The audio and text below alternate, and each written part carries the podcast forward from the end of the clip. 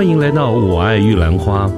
这个节目呢，是专门针对年轻人所提出的各种角度、各种想法跟议题。那么，欢迎您跟我们一起。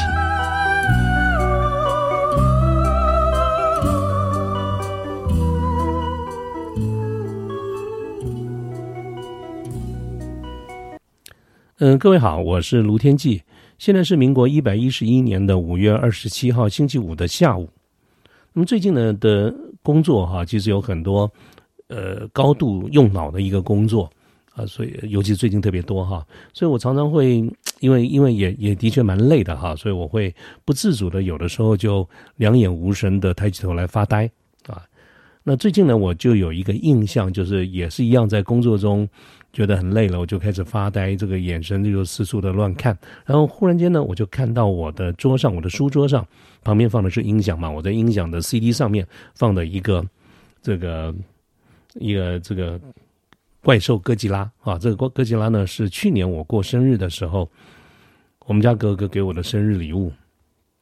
哦，你们觉得，呃，这个听起来蛮好笑的哈，一个一个一个垂垂老矣的欧吉桑哈的生日礼物，居然是一个怪兽哥吉拉。好，我现在，呃，当时我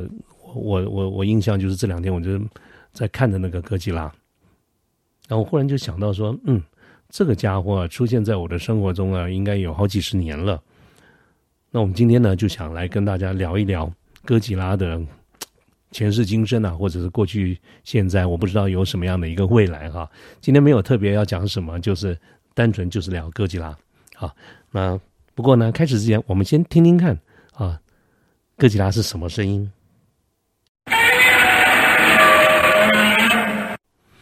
各位，你刚刚听了有没有有没有什么印象啊？这个每次听到这个声音是哈的时候，我们就非常的兴奋，因为哥吉拉要出来了哈。这个哥吉拉呢，它到底是什么啊？它其实就是一个呃日本的所谓的这种怪兽哈。这个怪兽呢，它呃哥吉拉这个字眼哈，如果我们看到它的拼字，按照日这个它是几个英文字了哈。可是如果你用日日式的这个发音来看的话，它叫 Godzilla。那 Godzilla 呢，它不是一个真正的英文字，它是一个日语的这种混成词，就是拼凑出来的一个字啊。那么它是其实是两个字拼出来的，第一个字呢就是 gorilla，就是英文里面那个大猩猩 gorilla 啊，第二个字呢就是日文里面的这个金鱼哈，不不是金银财宝那个金是那个 whale 金鱼那个叫它叫做什么？我看怎么样？呃，kujira kujira 哈，所以把这两个字拼起来叫做 Godzilla，其实就是一个混搭的一个一个字，在英文字里面是查不到这个字眼的，那么。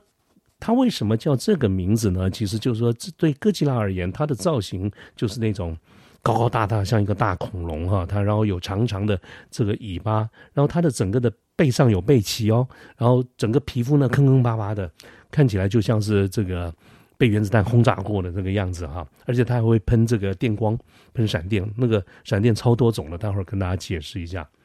所以哥吉拉呢，它其实就是非常典型的一个。日本的这种怪兽的这个角色，所以我为了要做这个节目呢，我就开始去找一些资料。以前呢，我他的确是出现在我生活中很久了，可是从来没想到去搞清楚他他到底是怎么样来的哈。所以我就去找了一下这个资料。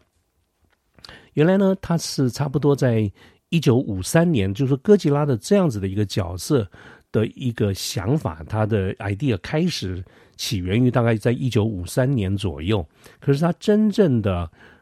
开始出现在电影里面呢，是在第二年，就是一九五四年的八月，日本的这个东宝株式会社，就日本的电影公司哈，东宝，它开始开拍一系列的哥吉拉系列啊，所以从那个时候开始，哇，一直到现在哈，从当年的美国系列，后来呃呃日本的系列，后来的美国系列，然后呢有很多的。好多集啊，几十集啊！我在网上看都看不完，我到现在还没有收集完整。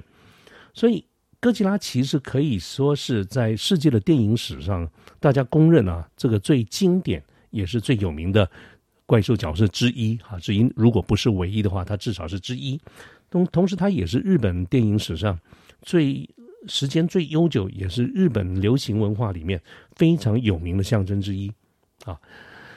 哥吉拉，好。这个名字啊，其实哥吉拉是比较现在的名字。我记得我小的时候的印象，它不叫哥吉拉，小时候叫呃库斯拉或者是哥斯拉啊。这中文的这个翻译里面比较有印象的是这两个名字，而一直到最近这几年，我才的印象好像大家也比较统一了，就叫它哥吉拉。但是不管怎么说，它就是刚才哥吉拉那个字翻过来的。那么哥吉拉呢，这个角色他的人设是什么呢？我们刚刚说了，他在这个日本的这种怪兽电影里面扮演非常重要的角色，所以他当一开始的时候，一直到现在，他其实都被塑造成一个。就是个子非常高大，而且有破坏性的一个史前的巨兽。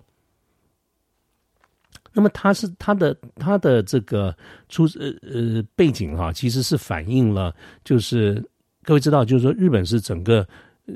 二战，尤其是应该讲全世界唯一的一个国家，就是挨了两颗原子弹。在一九四五年的时候，它呃在长崎在广岛被美国丢了两颗原子弹之后呢。日本就投降了，所以，呃，那是在一九四五年的这个事情哈。那么这两个原子弹在日本的这个爆炸呢，对日本直接当然就造成了日本在二战的这个投投降。可是同时也因为当时在这两个城市里面哈，这两个这个原子弹投下去以后死了非常多人，那幸存活下来的更多的人受到了这个原子能哈核子的这个影响，也产生了很多的病变啦、畸形啦等等。所以这件整个的核能或者是原子这件核原子弹核子弹这件事情啊，在日本的国民里面其实有很大的一个阴影跟伤害。所以一般来说，大家都公认哈，就是哥吉拉这一系列的这个角色的产生，其实都反映了就是日本国民本身对这个核能的这种恐惧。所以哥吉拉的出现，其实代表就是对核能的一个负面的一个看法。所以在一九五三五四年，哥吉拉这个角色一开始出来的时候，他的假他的这个故事就是设了，他是一个史前的巨兽啊，这个当时也是受到这个呃早期受到核能的一些影响啊，所以他就变得长得很大。他本来是小小的啊，变得很大。但是呢，他就是呃一开始的时候，他在海底在沉睡了几百万年。可是因为呢，后来这美国试爆氢弹，就是氢弹的试爆，人类不断的在这种核能上面的这个试爆啊，尤其都是海底的这种试爆，所以他把哥吉拉给惊醒了啊。他们他的他的意思就是本来都睡在海底嘛，几百万年了，被人类的这个核子相关的这些试爆给弄醒了。醒了以后呢，他就开始登陆。啊，所以哥吉拉的一系列，它是从日本的东京湾开始，它起了要从海底上爬上来，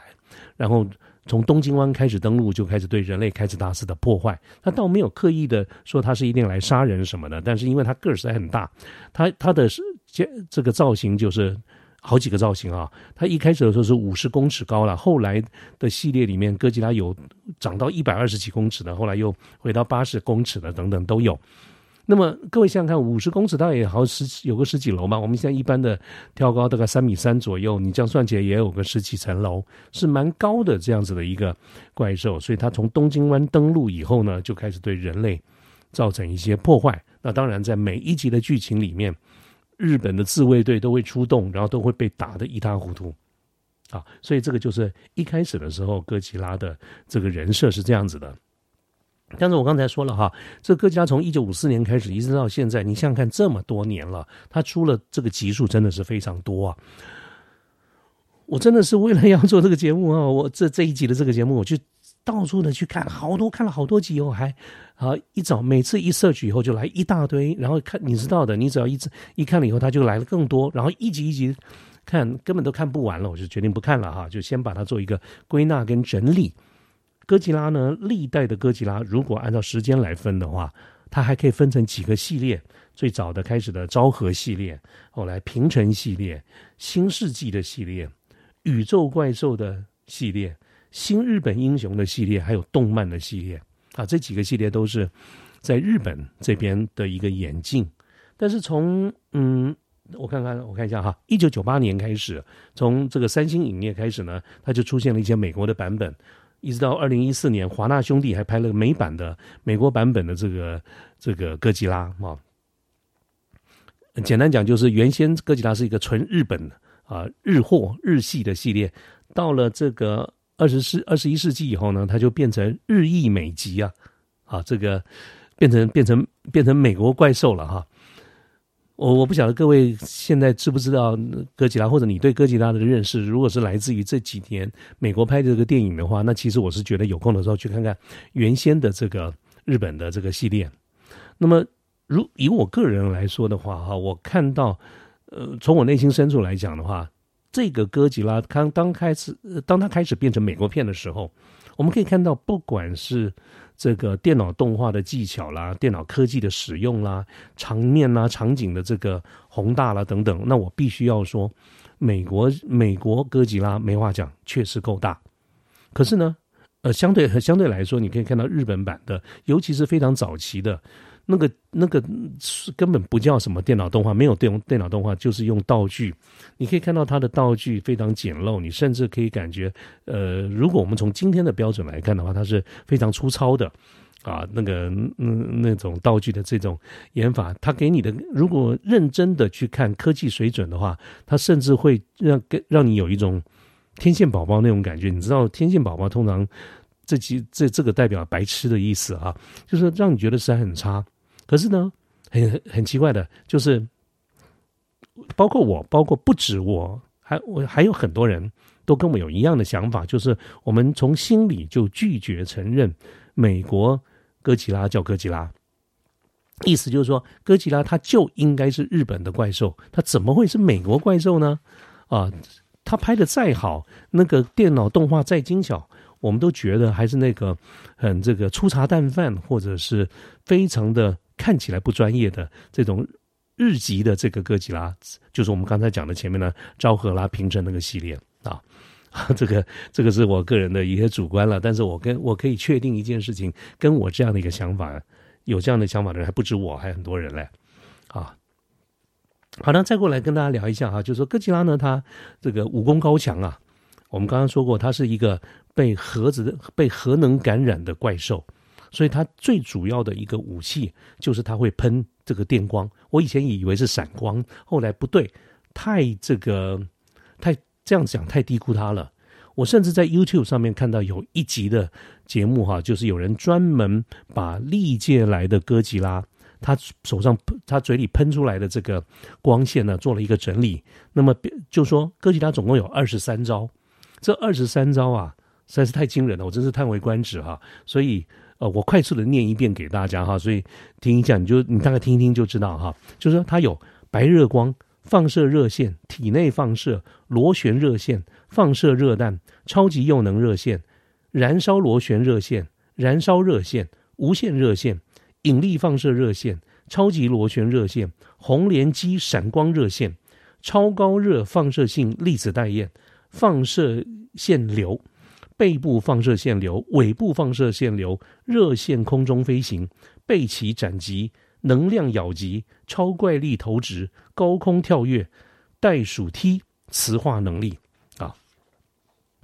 其实这样子记呃念完，各位也一定是记不得啦。但是我就是觉得这个不念完哈，真的是对不起啊！这么多年来这么多集哈，每一集哥吉拉都给我们不断的这个惊喜啊！各位刚才看到他的这个招式，不单是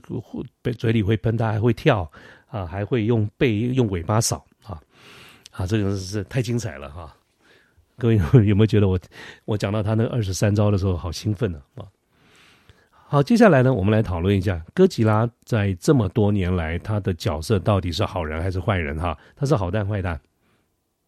好，这里面为什么要专门拿这个出来讲呢？是因为这么多年来哈，哥吉拉的角色变化真是大，真的是非常的大。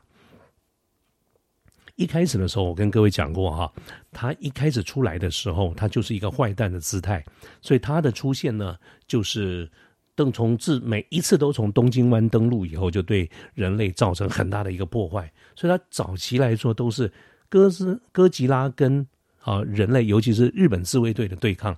但是呢，你们总不能一天到晚就是这个怪兽跟人的对抗嘛。所以呢，在后来的几集哥吉拉里头，陆陆续续开始有各种的怪怪兽，从宇宙来的，从哪里来的？地球本身还有另外别的这个怪兽，通通有哈。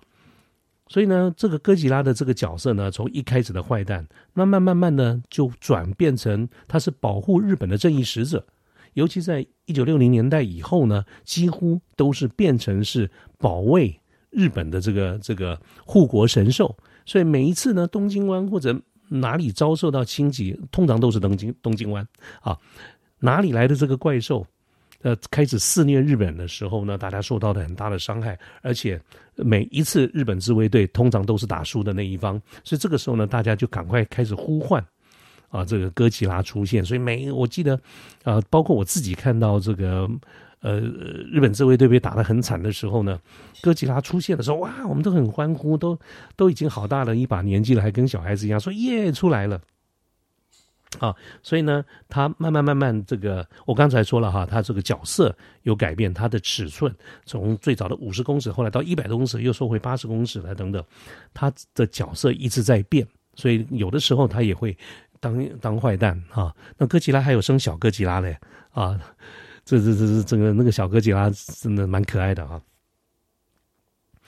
好，那所以在这么多集里面呢，刚各位刚才听到了哈，这个哥吉拉的故事里面，他慢慢慢的的一个角色的演进，就不单只是他跟人类的对抗，而是当有其他的怪兽出现的时候，他是站在保卫日本的这个这个护国神兽的这个角度出来。所以他到底碰到了多少的这个怪兽呢？哇，超多的哈！但是整体上来说，整个哥吉拉系列里面，他最强的两个对手。啊，一个呢是王者吉多拉，啊，这个吉多拉的这个音乐哈，我们来听一下。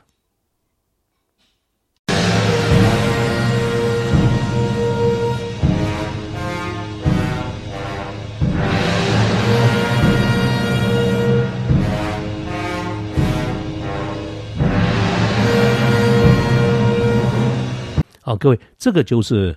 呃吉多拉出场的时候。的音乐，各位你知道哈，这个很多的人很多怪兽出场都是没有音乐的，这个跟以前布袋戏一样，凡是那种大咖的都有主题曲出场有音乐的。哥吉拉，呃，哥吉拉有哈，哥吉拉刚刚出来就是他的那个叫声。那么这个王者吉多拉呢，也有也会有，就是刚才这一段。那吉多拉是什么呢？呃，其实我们现在是因为。这是一个声音的节目哈，我没有办法用影像给各位看。可是各位有兴趣的时候，你去敲一下吉多拉，它就是一种金色的怪兽，那个子比呃哥吉拉要大很多，一百多公尺啊。它是个三头龙，它整体上是金色的，这三个头都有独立的思考能力，而且都会喷电光，然后很巨大的身体，还有大的翅膀，然后呢，两个脚。或者像尾巴一样，所以它整体的一个造型就像是在西方的世界里面的所谓的 dragon，就是这种。你知道，各位知道，在龙这件事情，在中国，在东方是一个是非常好的，是是尊贵的象征；在西方呢，是一个邪恶的象征。所以它其实混合了西方的这个造型，就是那种龙的这种造型啊，有翅膀会飞。那王者吉多拉呢，其实就是。哥吉拉的最大的对手一样，他们也是在很多集里面呢征战，互有输赢。可是吉多拉的角色也一样，也会在变。他后来呢，也变成了保卫日本的这个所谓的正义使者啊。所以这个是吉多拉的，是吉多拉哈，王者吉多拉啊。再来跟各位，再跟各位讲一个，嗯，这个哥吉拉还有一个很大的一个对手哈，这个要特别跟大家讲一下，就叫做蝶龙莫斯拉。啊，蝶龙莫斯拉呢？呃，这个我要特别讲一下哈。我不是说我很小的时候就就知道说，嗯，有听过哥吉拉这个系列，其实这不是一个正确的说法。我最最早很小的时候开始知道有这一系列，是从莫斯拉开始。啊，莫斯拉呢是一个它的它它它是一个蝶龙，就是蝴蝶的蝶哈。那么这个呃小的时候哈。最爱的其实是莫斯拉，因为什么呢？莫斯拉出场的时候，那个音乐哈，比王者哥吉拉还大牌。各位刚才听到的呃那个吉多呃吉多拉哈，吉多拉它是一个音乐，可是呢，莫斯拉出场的时候是两个女生哦，啊，她们的个小小的像像像小精灵一样，她们要先唱歌，先唱歌哈，然后哥吉拉有呃这个莫斯拉有自己的音乐，我们来听一下。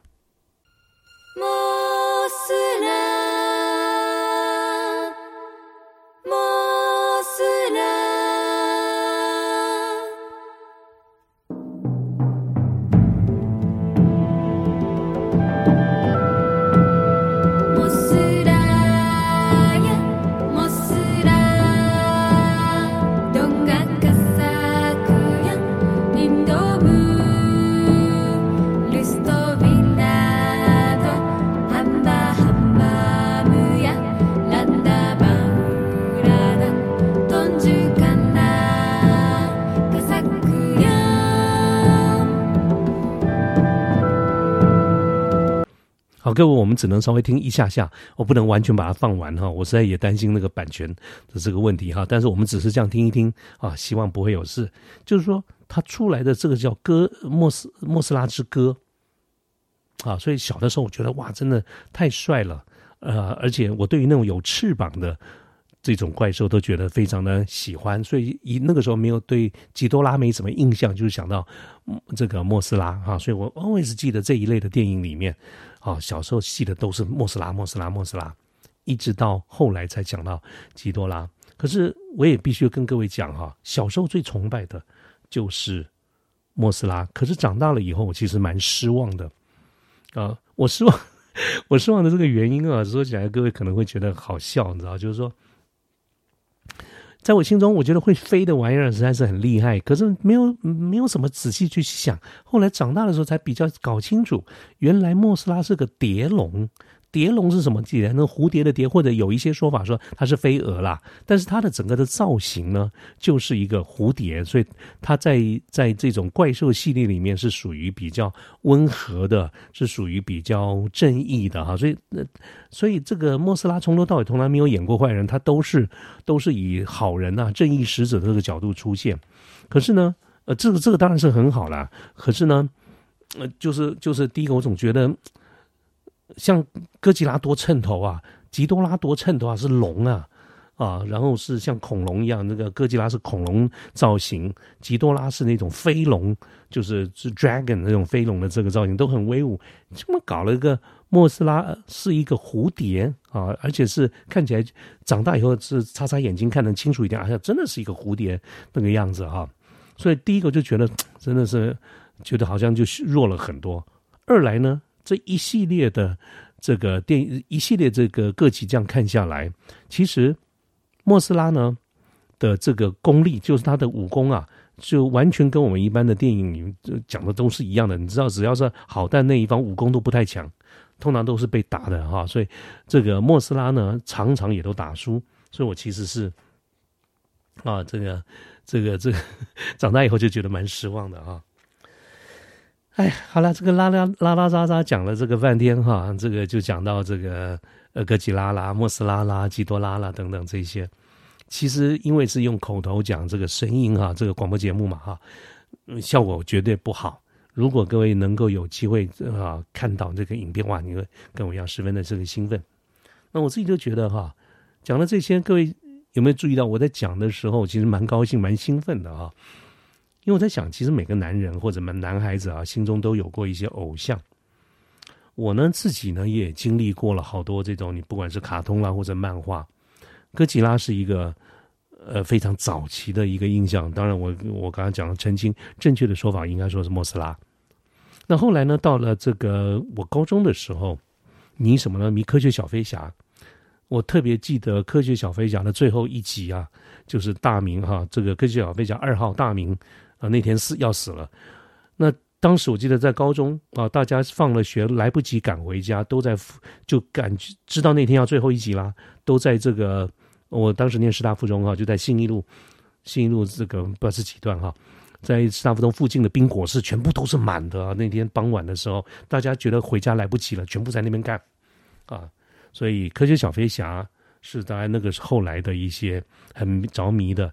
呃，一些影片，然后到无敌铁金刚啦、宇宙战舰大和号啦等等，这些都是在学生时代。后来呢，等到开始在真正做了一个成人，就是大人以后呢，也就是呃若干年后，我又迷什么呢？迷魔鬼终结者 （Terminator） 啊，这个是那我记得那个时候刚跟我们家太祖结婚也没有多久，哎，还是还没结婚。好，我。跟他约会就是跑去看《魔鬼终结者二》，我一这个电影我就看了四遍，我们是买票哦，买票看了四遍，我我我们家太座简直乏味透了啊！他他每次后来跟着我去看，就我那边看半天，他那边打瞌睡，我就是爱看啊！这个《魔鬼终结者二》哈，那乃至于后来的《星际大战》这一系列啊，《星际大战》的这一系列也是一样哈，就是说。呃，后来的我们都比较不承认。如果跟我一样是星迷，可能就会觉得说，有些我们根本不承认的是星战系列，都是要以前的这个系列哦。对，就是有没有这个黑武士？我们其实有没有黑武士作为一个分野，没有黑武士的星际大战，我们就不承认那叫星际大战啊。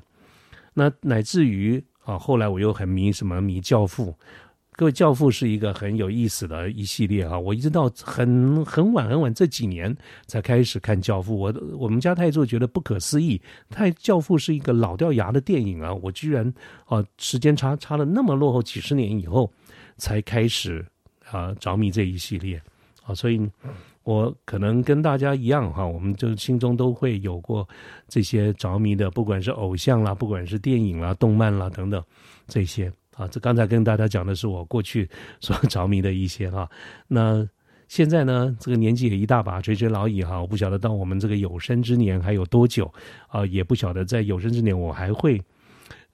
着迷哪一些事情哈。不过，嗯，我们就拭目以待吧。啊，好了，那今天的这个节目就到这个地方，没有特别说什么事情啊，就是想到哥吉拉就很兴奋，跟各位来闲聊一下啊。那我们